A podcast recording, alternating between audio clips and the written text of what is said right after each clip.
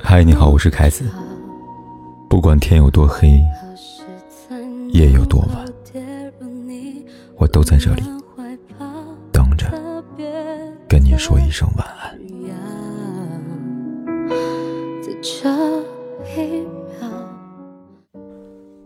刚刚过去的情人节，有人收到鲜艳的玫瑰，有人失去了鲜活的生命。这差别背后，藏着需要看见的真相。情人节那天，南宁万达茂内发生了暴力事件，热闹非凡。人来人往的商场里，正在上下滚动的扶手电梯上，一男子突然掏出了手臂长的水果刀，一刀刀捅向了身旁一个身穿白色短袄的女人。众人惊呼，尖叫声起，可这个男人却没有收敛停手的打算。他像疯了一样，依旧一刀刀的狠狠捅向了女人。现场目击的人说，男人在二楼升往三楼电梯上就开始捅刺女人。女人被刺到之后，电梯来到三楼，男人将女人拖到电梯口，又刀刀致命的连捅了十五六，导致女人血溅一地，不省人事。商场内的很多人都吓躲了起来，也有不少人拿起手机报警。男人捅了女人之后。准备离开，走了几步，又转身回来，犹如杀红了眼的魔兽一样，再次对女人捅了几刀，而后才畏罪潜逃。网上流传有目击者拍摄的男子行凶的证据，因为太过血腥暴力，我不敢放，也不希望大家看到。案发之后，警方出动，幺二零快速赶到，但女子因为受伤过重，失血过多，死在这个黑色情人节。畏罪潜逃男人被证实投江自杀，目前警方正在进一步打捞，是死是活还不知道。男人对女人有怎么样的深仇大恨，非要以这样的残暴的杀戮置他于死地吗？通报当中没有提起，民间流传的真假难辨。我看了一下权威的报道，是说情感纠纷，是怎么样的情感纠纷让男人恶意满满？而女人毫无防备的，逝者已逝，我们不过度的揣测。但生者当察觉，所以我们需要看见如此残酷的事实。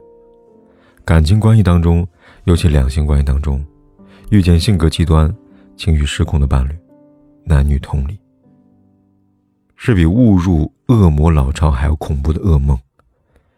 为此，我还要再讲一个刚刚发生的真实案例。二月十二号，湖南张家界一个女子发视频求助当地的妇联部门。女人说，几日前夫妻二人因为琐事发生争吵，盛怒之下狂暴的丈夫进屋水果刀，试图割断她的喉咙，差点把她害死。为证明自己所言非虚，女子还对着镜头露出了脖颈处长达十几公分、缝了十几针的伤口。这犹如蚯蚓般醒目的伤口，看着让人既。心疼，又震惊。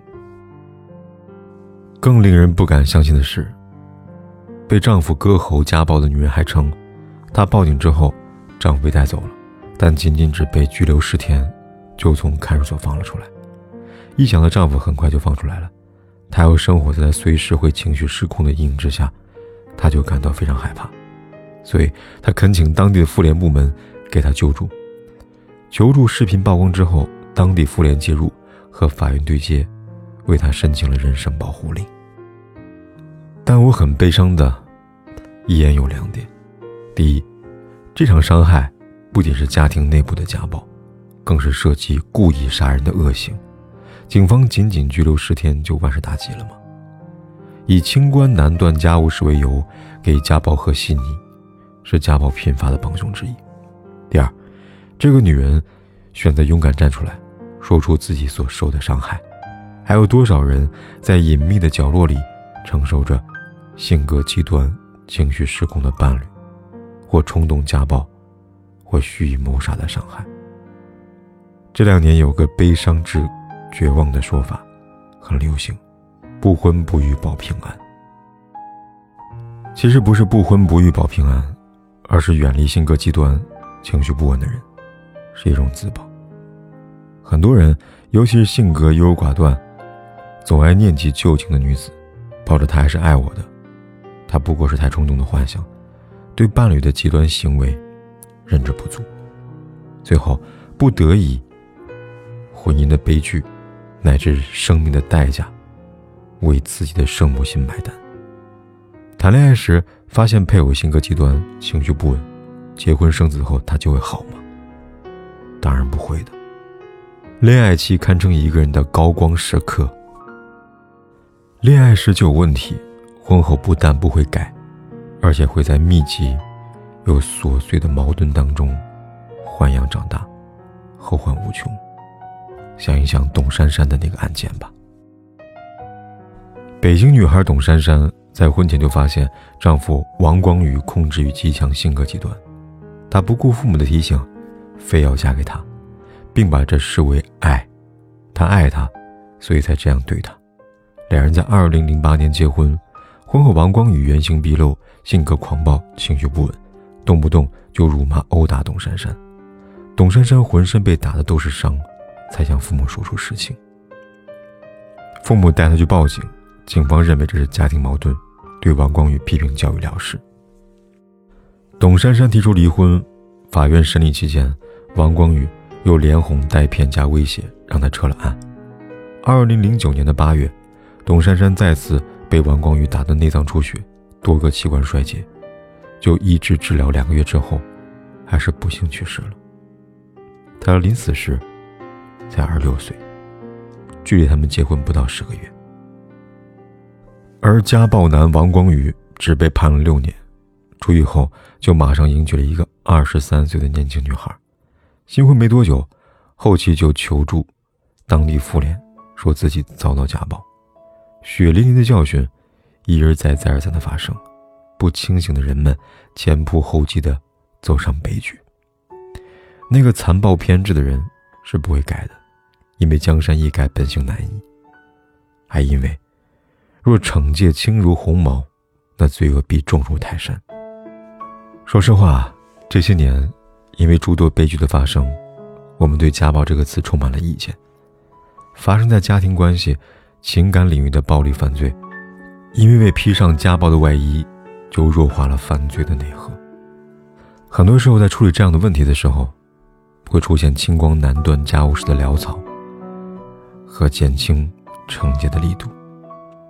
家暴就是暴力，犯罪，不管是发生在家庭内部，还是外部，都是犯罪，这不容辩驳，毋庸置疑。面对恃强凌弱的人性弱点，惩戒才是悔改的良药。孩子单位上班的时候，因为工作关系认识一个妹妹，她从广西农村一路苦读，考到我们这边当公务员。她谈了男朋友，看起来高高帅帅，斯文有礼。两人到了谈婚论嫁的地步，仅仅因为父母双方因为彩礼问题起了纠纷，男孩子就在盛怒之下扇了他一巴掌。他很生气，但又觉得男人条件不错，所以就问我：仅仅因为一个耳光，至于分手吗？我素来不为他人的私事指手画脚，但仍然明确的告诉他：今天他因彩礼问题扇你一个耳光，明天可能就会为了房子问题。林奇看到，这个问题不是一个耳光的问题，而是他性格远没有他外表的靠谱。这才是问题。因为男人的痛哭流涕和忏悔自责，女人犹豫了一段时间，最终还是跟男人分手了。两年后，她嫁给了一个不高不帅，但朴实厚道的男人，生了可爱的宝宝。她再次知道那个扇了她一耳光男人的消息的时候。是从介绍他们认识的美人那里。对方说：“幸亏你没有嫁给他，他因为家庭事务跟妻弟发生冲突，竟然拿起水果刀把对方给捅了。”你看，这世上最恐怖的前任，不是劈腿出轨，而是多年后我们在法政头条上看到的现任照片里认出了他。这世上最可怕的伴侣。也不是背着配偶跟孩子偷偷饲养情人的私生子，而是我认为你会慢慢改掉坏脾气，却不知道你已经对我动了杀心。感情世界里，很多人在谈门当户对、三观一致、财富多寡、学历高低、身家几何，而我，想通过今天的这篇文字，告诉更多人：情感关系的本质是细节的维系，而细节的连接，是考验一个人性格的关键，还有性格驱动下情绪的把控，而一个人的情绪。关乎你们情感的温度和质地呀。在这个急速向前的时代，不管是朋友、恋人还是配偶，性格的考察都应该放在首位。诚实的品质、辽阔的认知、稳定的情绪、勤勉的态度，还有谈到他人跟世界时流露出的善意和谦卑，是比我爱你的甜蜜。重要一万倍的事情。最后，愿你我清醒，愿规则严明。我什么都没有，只是有一点愁。如果你感到寂寞，我带给你热闹，为你绕一绕。没有什么大不了，却可以让你微笑。其实我很烦恼，只是你看不到。如果我也不开心，怕你转身就逃。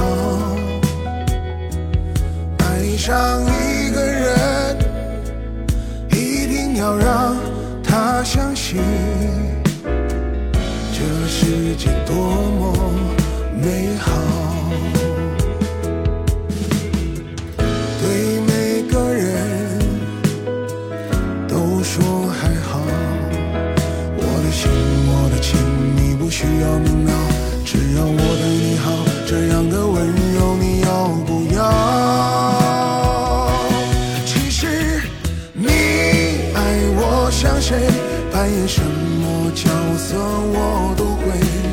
快不快乐我无所谓，为了你开心，我忘记了累不累。其实你爱我像谁，任何的表情我都能给。在你身上学会